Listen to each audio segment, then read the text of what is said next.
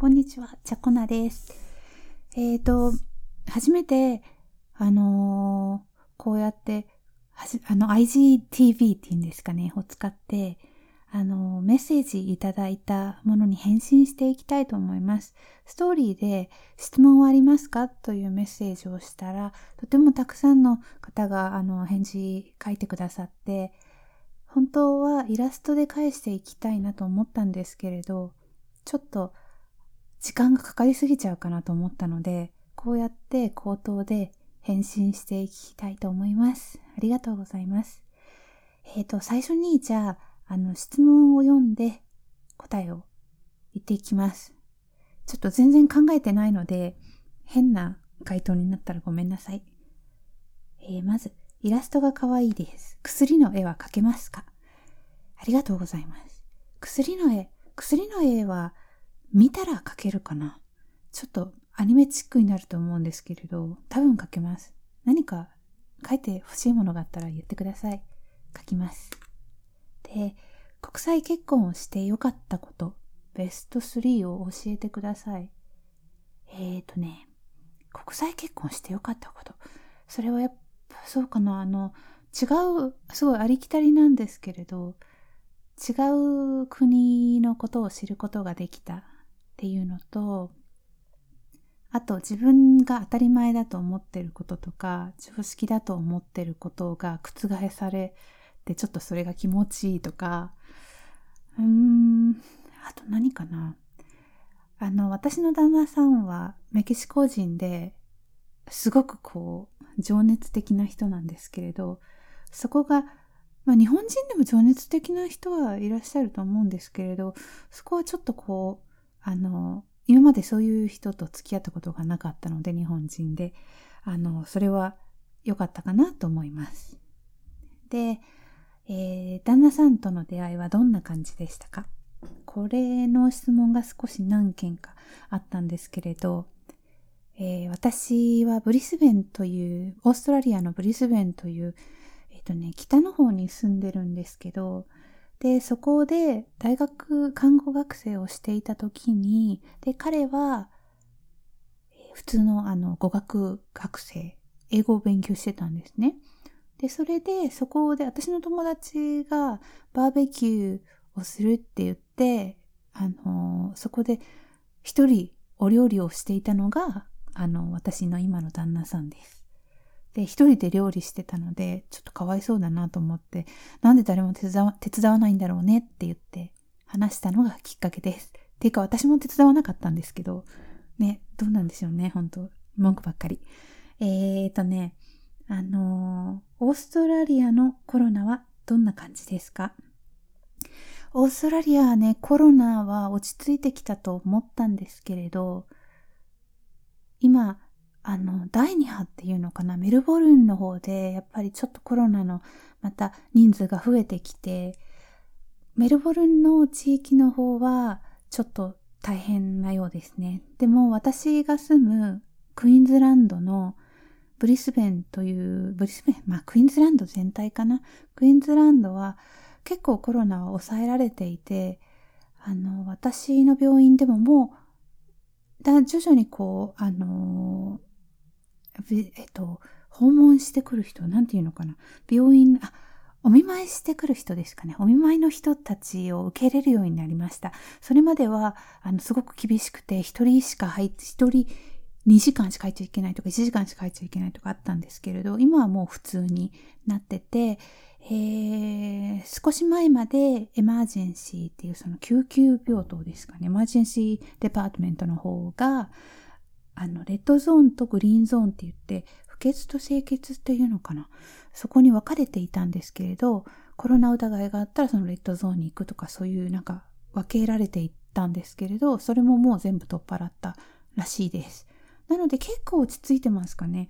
もうお店も全部開いているし、今まで7月1日からま全部開き始めたんですけど、それまでは、あの、お店、レストランとかカフェとかは20人までしか入っちゃいけないとかありますね。で、今でもやっぱりソーシャルディスタンシングっていうんですか？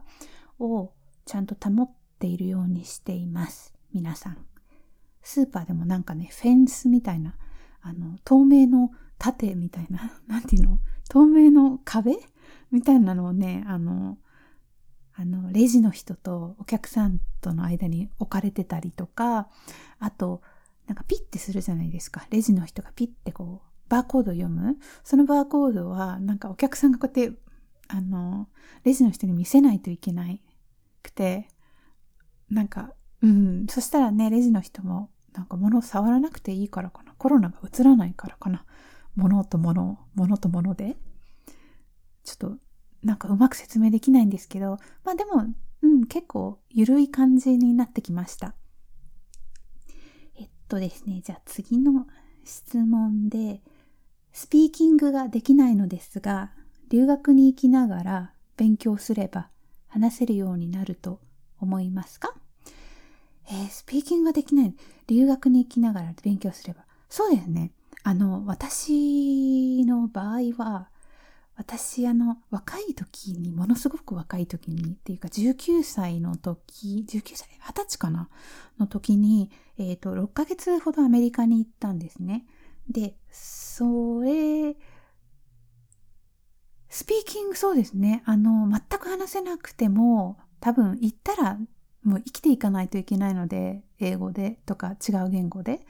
だから話せるようにはなると思うんですけれど、ちょっとやっぱり上達が遅くなるかなと思います。あと、やっぱりしっかり文法は頭に入れてきた方が、話す、あの、話せるようには若干なると思うんですけれど、やっぱりその話す、あの、頭がよいいように思われないというか、文法がちゃんと頭に叩き込まれている方が、後々だんだん話せるようになった時に、あの、とても役に立つと思うので、全くできなくても留学はできると思うんですけれど、時間がかかっちゃうのと、その目的があると思うんですね。例えば、英語がちょっと話せる、日常会話が話せるようになりたいっていう目標なんだったら、すぐに外国に行って留学してもいいんですけれど、もしその先に大学に行きたいとか、英語を使ってこういう仕事がしたいっていうものがあるのなら、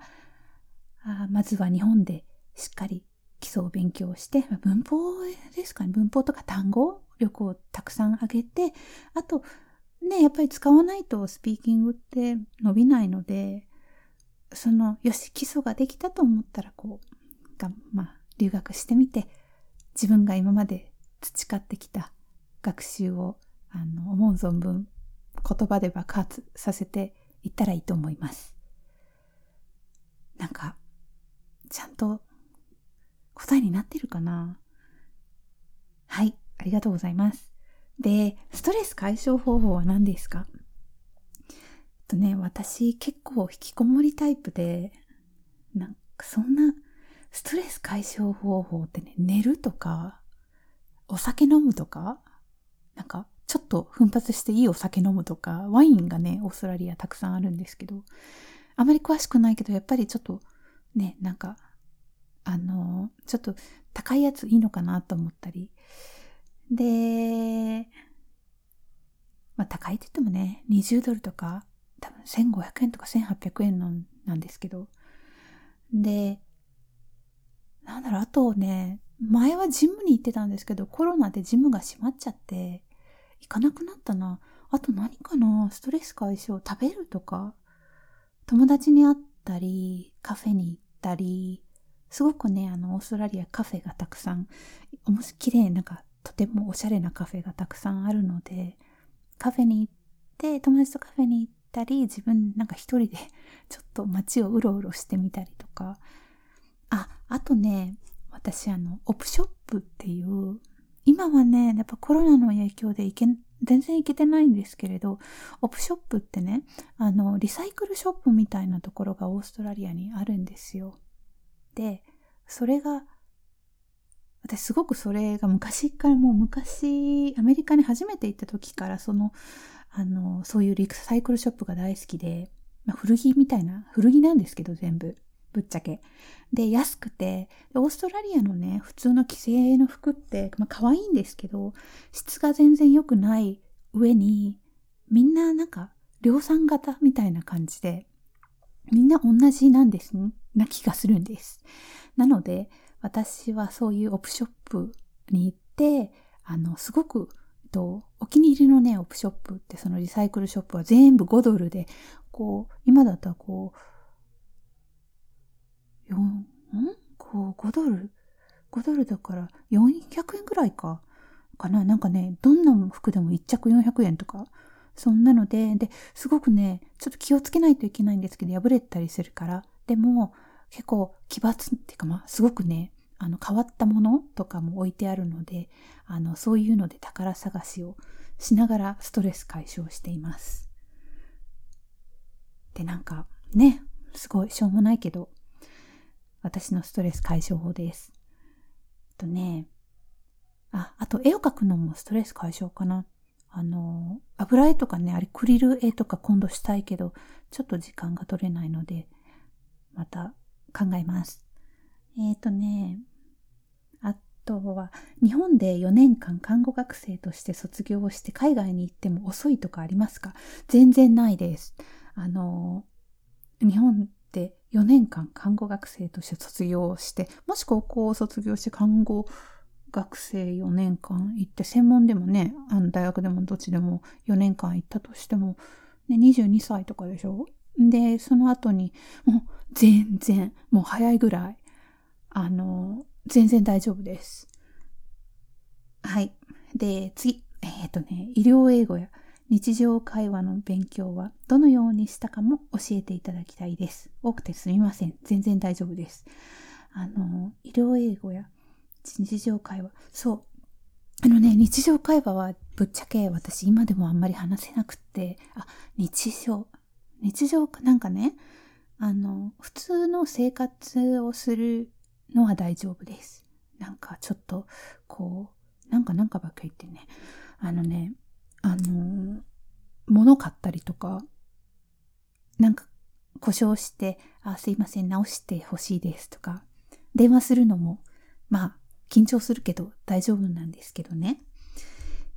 やっぱりすごくネイティブの人たちがパパパパパって日常英語を笑いながらなんかこう楽しそうに話してる中にはなかなか入っていけないです。わかんないから。でも、医療英語ってちょっとね、日常英語とは違って特殊で、特にね、私の場合、まあ、なんか、お医者さんとかなん、うん、だったらまた違うのかもしれないけど、私、循環器のナースで、ずっとね、あの、オーストラリアに来てから循環器なんですけど、そしたら、同じ英語ばっかり使うんですよね。医療英語って本当になんか同じ英語の繰り返し。だから意外とみんな思ってるより本当にそんなに難しくないです。本当私も医療英語全くゼロ知らない。しかも医療の日本語の医療単語も知らない。まあまあ、え、血圧って何ですかみたいな感じで、動脈と静脈の違いって何みたいな感じから、あの、始めてるから、それでも医療英語全然大丈夫でした。意外といけます。あの、なんかはっきりは言えないんだけど、あの、意外とみんな怖がらないで、ちょっとやってみたら、お、意外とできるねって思うと思います。騙されたと思ってやってみてください。えっとね、次。外国の方とデートするときに気をつけた方がいいこととかってありますか？今度デートします。おめでとうございます。デート楽しんでくださいね。外国の方、どの、外国の方って結構アバウトだけど、どの国の方かな？なんかね、やっぱり違う、国によってね、違うもんね。どうだろう？あんまり自分を可愛く取り繕わないで、あの、もう自分を出してもいいと思います。結構ね、外国の方、まあ、ちょっとどの国かわかんないんですけど、結構あの、まあ、アメリカ、オーストラリアとか、そういう、なんだろう、そういう系の方たちは、あんまりその、細かいことを気にしないと思うんですよね。だから、自分らしく、なんか、女の子はこうしないといけないとか、あ、気を使ってこう、ご飯取り分けないといけないとか、なんかそういうのじゃなくて、なんか自分を、自分を出しても大丈夫かなと思います。でもそうやって気をつけられる人は素晴らしいと思いますけど、ね、なんだろう、ごめんね。全然もう最近デートしてないからね、よくわかんないの。ほんとね。じゃあ、次 えっとね、日本語でもなかなか看護用語を覚えられないです。本当に尊敬します。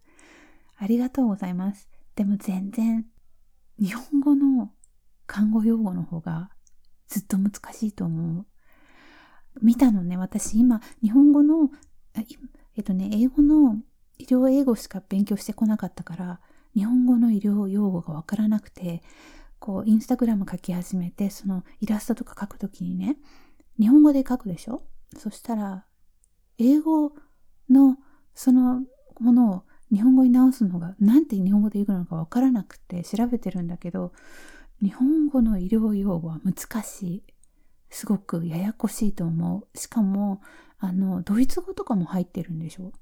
だからね、すごいと思う。だってみんな、日本語、英語とドイツ語でしょ ?3 カ国語、まあ話せるというか分かるってことだもんね。私、そちらの方が素晴らしいと思います。だから意外と本当にさっきも言ったけど、医療英語はそんなに難しくないです。で、えっ、ー、とね、オーストラリアの病院には医療ソーシャルワーカーはいますか？えっ、ー、とね、そうですね、ソーシャル、病院にはいます。そう医療ソーシャルワーカーかわかんないけど、ソーシャルワーカーの方はいます。えー、私立と公立とかまた病院によっては違うと思うんですけれど、私が最初に働いた病院、私立病院は、ソーシャルワーカーと、あの、ディスチャージプランナーって言って、あの、退院プランを立てる人とソーシャルワーカーが一緒に働いていました。で、やっぱりあの、ナースたちが、うん、ちょっとこの人を退院するのこう、難しいんじゃないかな、お家であんまり自分のことケアできないんじゃないかなって思ったら、そういうソーシャルワーカーに電話して、ちょっとこの、とか、ソーシャルワーカーとか、ディスチャージプランナー、そう、退院のプランを立てる人に連絡して、ちょっとこの人とお話ししてもらえますか？とか、その方が自分であんまりこう、現状が分かってない方だったら、あの、ご家族に連絡して、ちょっとご家族とお話ししてもらえますか？というふうにあのお願いしたりします。で、えっと、もう一つ、次に働いた私立病院は、ソーシャルワーカーいたんですけれど、それは、あのね、えっと、その私が働いてたところは、ちょっと特殊なんで、その特殊ななんかあの特別なカードを持った人じゃないと、ソーシャルワーカーに見てもらえないってあって、でも公立病院って公立病院今働いてるんですけど、公立病院は、まあ、どん、そのメディケアって言って、国民健康保険みたいなものがあるんですけど、それを持った人みんな来れるんですね。で、そこの公立病院では、もし私が例えば、あ、この患者さん、あんまり自分でちゃんと薬飲めてないなとか、ちょっともうあの入院して体が弱くなっちゃったから、多分あの、家で助けがいるんじゃないかなとか思って心配になったら、ソーシャルワーカーの人に話すことができて、ソーシャルワーカーの人が来て、あの、コンタクトと、いろいろこう、いろんなところに連絡してくれたりします。えっ、ー、とね、彼氏が南米の人です。結婚するにあたって何かアドバイスはありますか？なんだろう？南米の人です。そうだな。ね。南米の人、結婚するにあたり、そっか。もうでも結婚するにあたってるんだったら、あの、お互いのことをよく知ってると思うから、そんなにアドバイスすることはないかな。でも多分結婚していろいろ自分たちの違いに気づいたり、やっぱりね、文化が違うっていうことをね、たまに忘れちゃうの。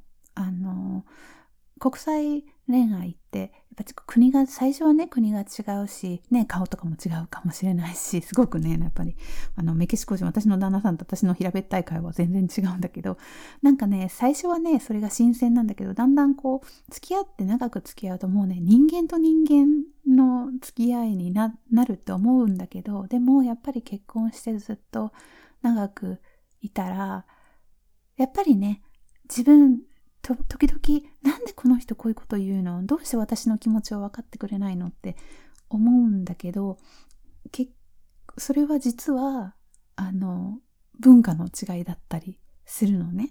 文化の違いを踏まえた考え方の違いになってたりするから、あの、それを、もし何かぶつかったことがぶつかったりしたら、ちょっとそれを一歩考えてみて、あ、もしかしてこの人はこういう性格とかじゃなくて、あの、文、その文化を踏まえてこういうことを私に言ってきてるのかもしれないな、っていうことで、だから、よく話し合うことかな。あの、自分が理解できないとか、自分がどうしてもなんか譲れない。なんでこういうこと言って、そういうのことは許せないって思うことがあったりしたら、あの、言ったらいいと思います。何でも話せる関係が一番いいかな。時々やっぱり傷つけ合うこともあるけれど、でもね、国が違うし、ずっと育ってきた環境も違うから、あの、ちゃんと話し合うことは大切。何でも言い合えることはとても大切だと思います。えー、旦那さんの好きな日本食はありますか？うん、なんだろう。あ、いちご大福。なんかね、日本に帰った時、一緒にね、帰ったの。初めて、あのー、カルちゃんが日本に来て、いちご大福を見たのね。で、あ、いちごとなんかお餅となんか変なね、あの甘い甘い豆が入ってるね、みたいな。で、食べたの。そしたらもう、なんだこれ、すっごい美味しいって言って、普通さ、日本人って、まあ、わかんないけど、いちご大福ってさ、一個でいいじゃんね。一個食べて、ああ、なんかお腹いっぱい。なんか、私はあんまり甘いものがそんなに得意じゃないから、もう半分、いちご食べて、なんか半分、一口あんことお餅食べて、ああ、もうこれでごちそうさまなんだけど、カルちゃんの場合ね、なんかね、いちご大福パックになってるでしょ？なんか3つとか4つ？まあ3つか大体。そしたらね、一口で食べちゃうんだよね、1個ずつ。だからね、なんかね、3つのいちご大福ね、ほんと、30秒以内ぐらいで食べたぐらい？なんかそれぐらい好きみたい。ね、大食い、大食い？甘いもの大好きなんです。はい、それで、あれどこまで行ったかな？将来子供は欲しいと思いますか？将来。ねえ、もう将来って言ってもさ、私42歳だし、今。40、もうすぐ43なんだよね、10月で。だから、将来ね、子供をね、考えてないんですよね。で、けそのもうちょっと若い時にカルちゃんともね、話し合ったの。子供どうしようかって言って。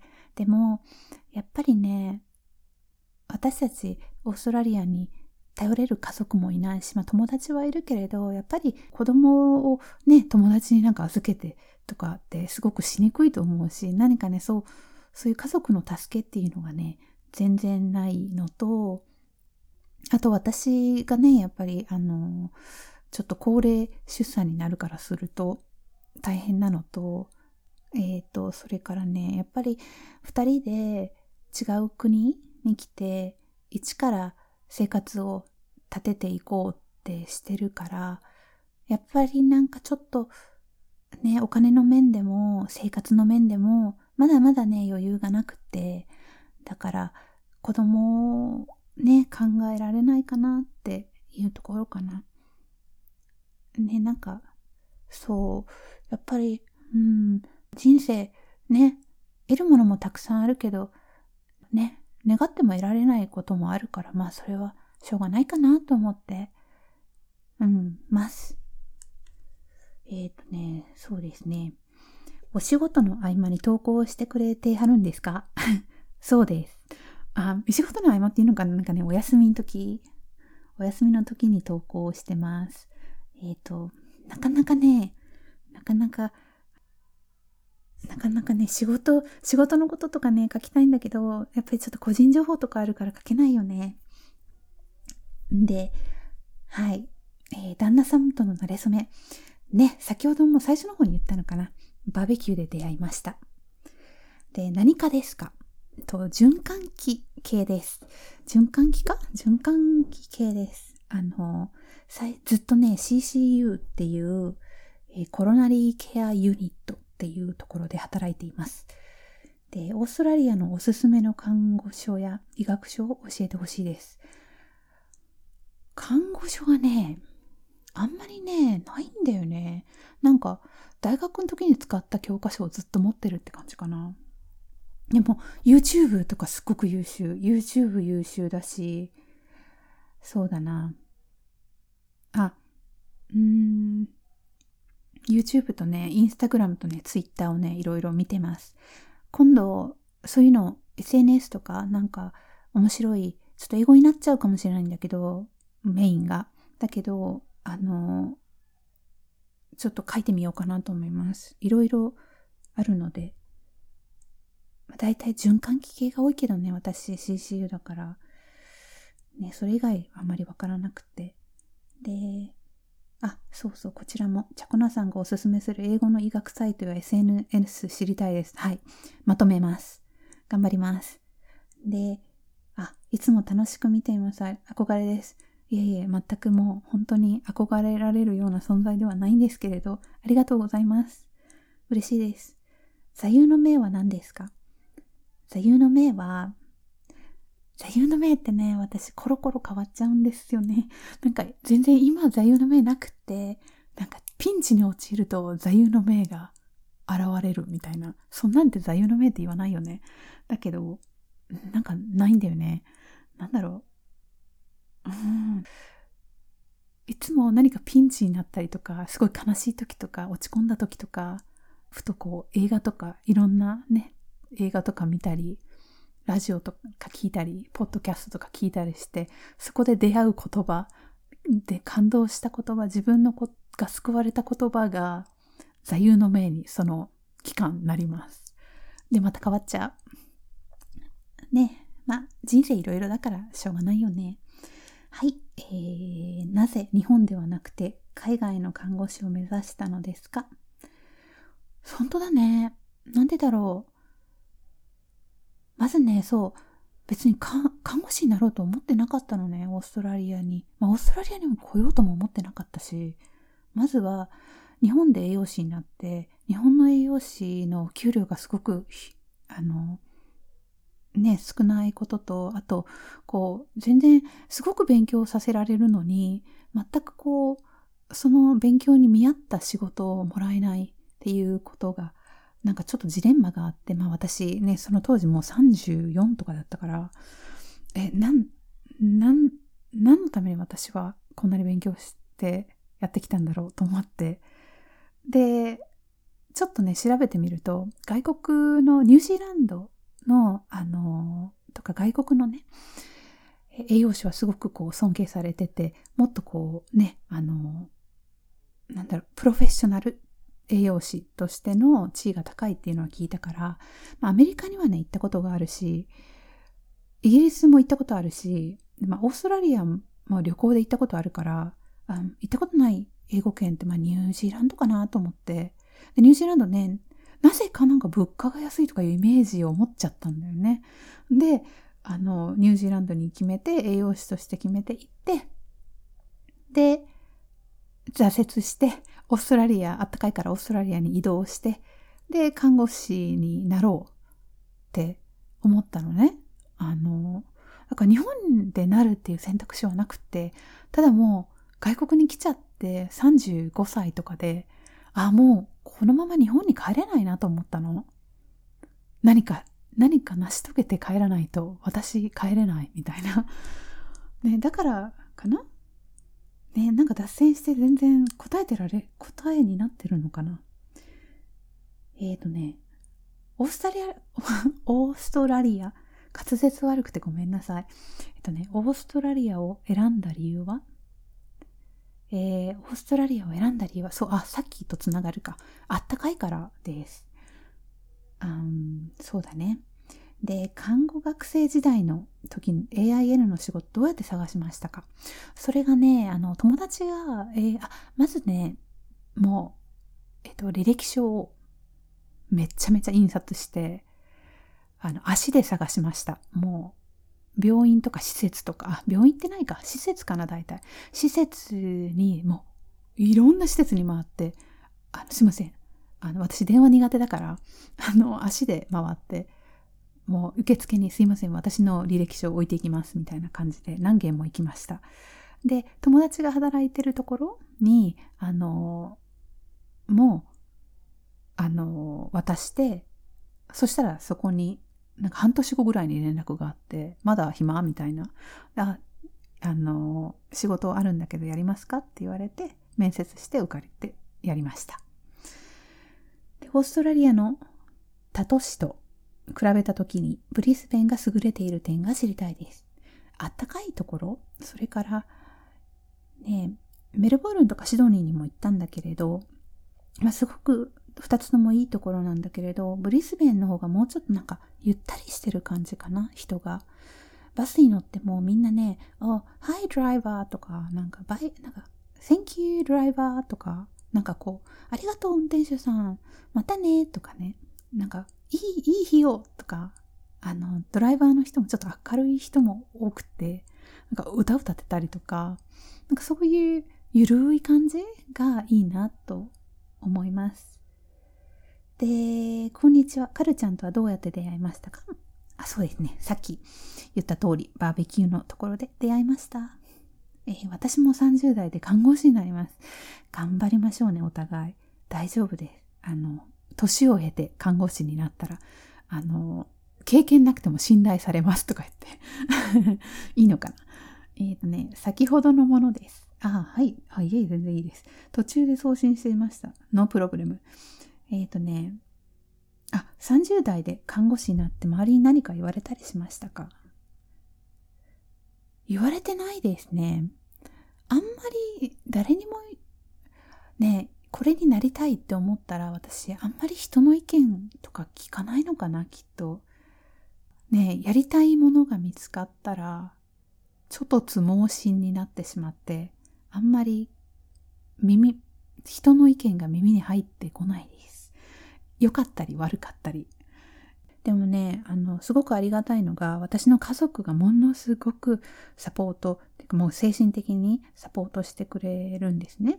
で、いつも、あの、何をしても、いや、もうほんと、チャコナはいつも頑張ってるね、とか、もうチャコナのその、そのなんか、そういう何歳になってもやりたいって思える精神が素晴らしいって、母親も、あの、兄弟もみんな言ってくれて、とてもあの恵まれていると思います、そこは。えっ、ー、と、今、メキシコの方といい感じなのですが、お二人の時ははっきりした告白とかあったのですか？え、ー、とね、私がはっきり言いました。あの、カルちゃんの方から好きになってくれたんですけれど、やっぱりね、12歳も下だから、当時は、無理ですって言ってたんですね。だけど、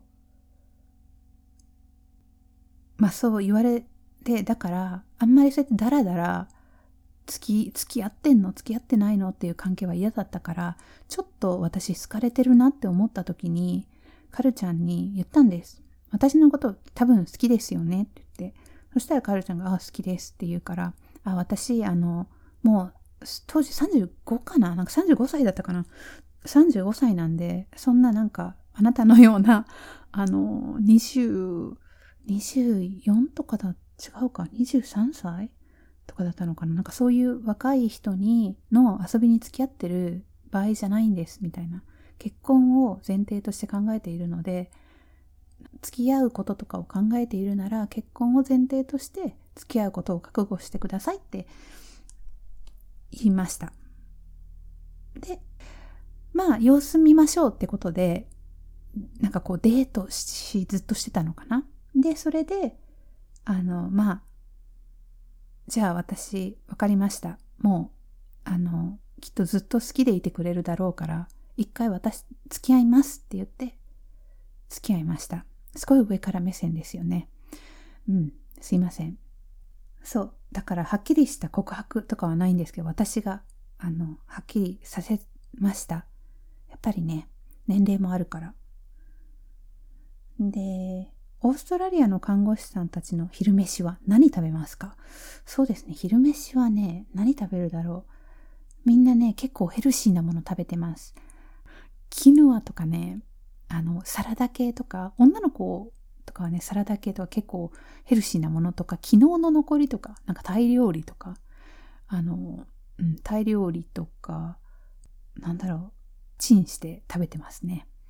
あとなんか缶詰とか、ツナ、ツナ缶ももまんまで持ってきてる人とか、ツナ缶をなんかサラダとツナ缶混ぜたりとか。あと、あの、カフェ、カフェじゃないな。がね、あるんですよ、そういう。フードコートみたいなところ。そこで買って食べたりとか。本当に適当です。皆さん、そんなになんこだわりない感じ。オーストラリアで病院に就職するときに英語のレベルの確認とかはありましたか？英語のレベルの確認はないんですけれど、看護師になるためには英語のテストを受けて合格しないといけないので、看護師の資格があるんだったら、ある程度は英語が話せてるなっていうことになるんだと思います。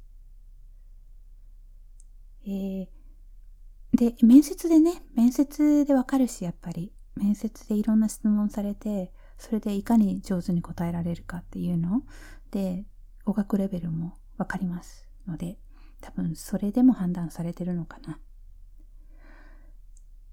NUS への留学を考えていますって。あ、もしかして、あ、なんだろう。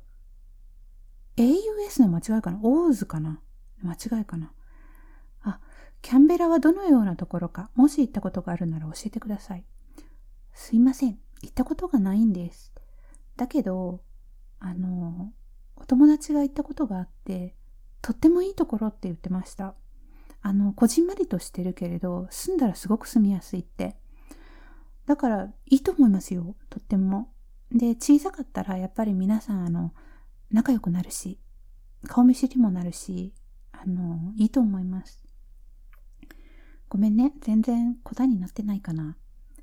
えー、年のせいか、記憶力も低下し、英単語を覚えるのに苦戦しています。アドバイスお願いしたいです。わかる。私も、最近、あれかな。私、年のせいっていうよりもアルコールのせいかなと思ってきて。アルコールってダメなんでしょ？脳みそを縮めちゃうとかなんでしょ？ってわかんないけどね。ナースなのに。あのねえ、ちょっとね、そう、英単語を覚えるのに苦戦しています。でもね、あれだよ、使わなかったらね、覚えない。だから、しょうがないよ。あの、使う。で、もし本当になんか使わないけどどうしてもこう英単語を理解、覚えていきたいってなるだったら、やっぱ何回も自分で口に出して、あの、独り言みたいに使ってみるとか、あの、したら、ちょっとずつ定着していくと思います。毎日毎日復唱して、忘れてもいいから、またこう、なんだろう、見直してもう一回覚えるってやってったら、意外と覚えられると思います。えっ、とね、今ね、40分間もう喋ってる。だから、また次の機会に回してもいいですか？えっとね、まだね、あともうちょっとだけね、あるの。だから、多分あと20分ぐらいかな。だから、今日はこれぐらいに置いておいて、どうも質問ありがとうございます。もし、最後まで聞いてくださった方、この40分、どうもありがとうございます。お時間。えっ、ー、と、今日は午前シフトが終わって、午後、あ、明日は午後勤務です。だからちょっと夜更かしして寝ます。それじゃあ皆さんもお元気で。で、残りの質問はまた次回やりたいと思います。今週中、お約束。それじゃあ、おやすみなさーい。